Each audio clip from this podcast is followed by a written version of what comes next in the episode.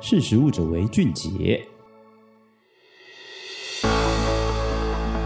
Hello，大家好，欢迎收听今天的识食物者为俊杰，我是于婷。那我们今天呢要讲的主题跟真菌肉有关。那其实，在近年来，随着植物肉还有培养肉趋势，还有技术的发展之下呢，国内外越来越多的厂商投入了相关的研究。但是呢，使用植物性原料做成的人造肉，普遍存在口感、风味和真正的肉类有落差的问题。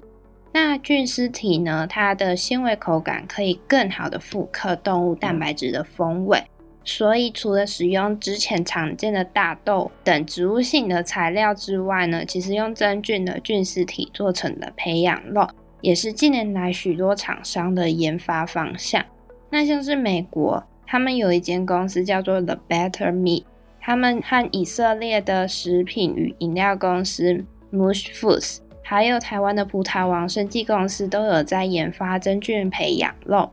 那在国内外有这么多研究真菌肉的厂商当中呢，以美国的 The Better Meat 来说，他们在二零二一年建置完成了一万三千平方英尺的工厂，而且使用了一个菌丝体组成的蛋白质去获得专利。那根据国外的期刊媒体报道，在二零二二年十月二十五日，The Better Me 的执行长呢就解释了。嗯，因为他们使用的这一款菌丝体的成长非常的迅速，而且质地呢也非常的像一般动物性的肉类的口感。那执行长呢，他也补充说明，很多的菌丝蛋白类似物都是由这款菌丝体组成而来。但执行长也补充说明，很多的菌丝蛋白类似物是由另外一个菌丝体而来的。那他们使用的这一款菌丝体呢，其实也是一种非常常见的真菌，因为在印尼啊，它早就被用来发酵大豆、花生还有椰子，制成当地常见的食物。那一直到现在呢，它才被用来培养成蛋白质的实体。那因为这款菌丝体，它其实已经长期的进入食物系统当中。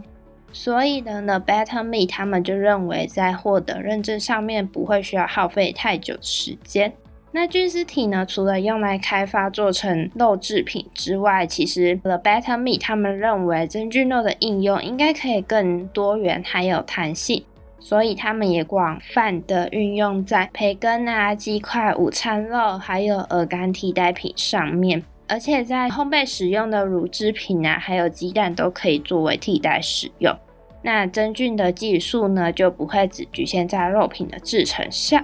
那今天的识食物者为俊杰就到这边，我们下次见，拜拜。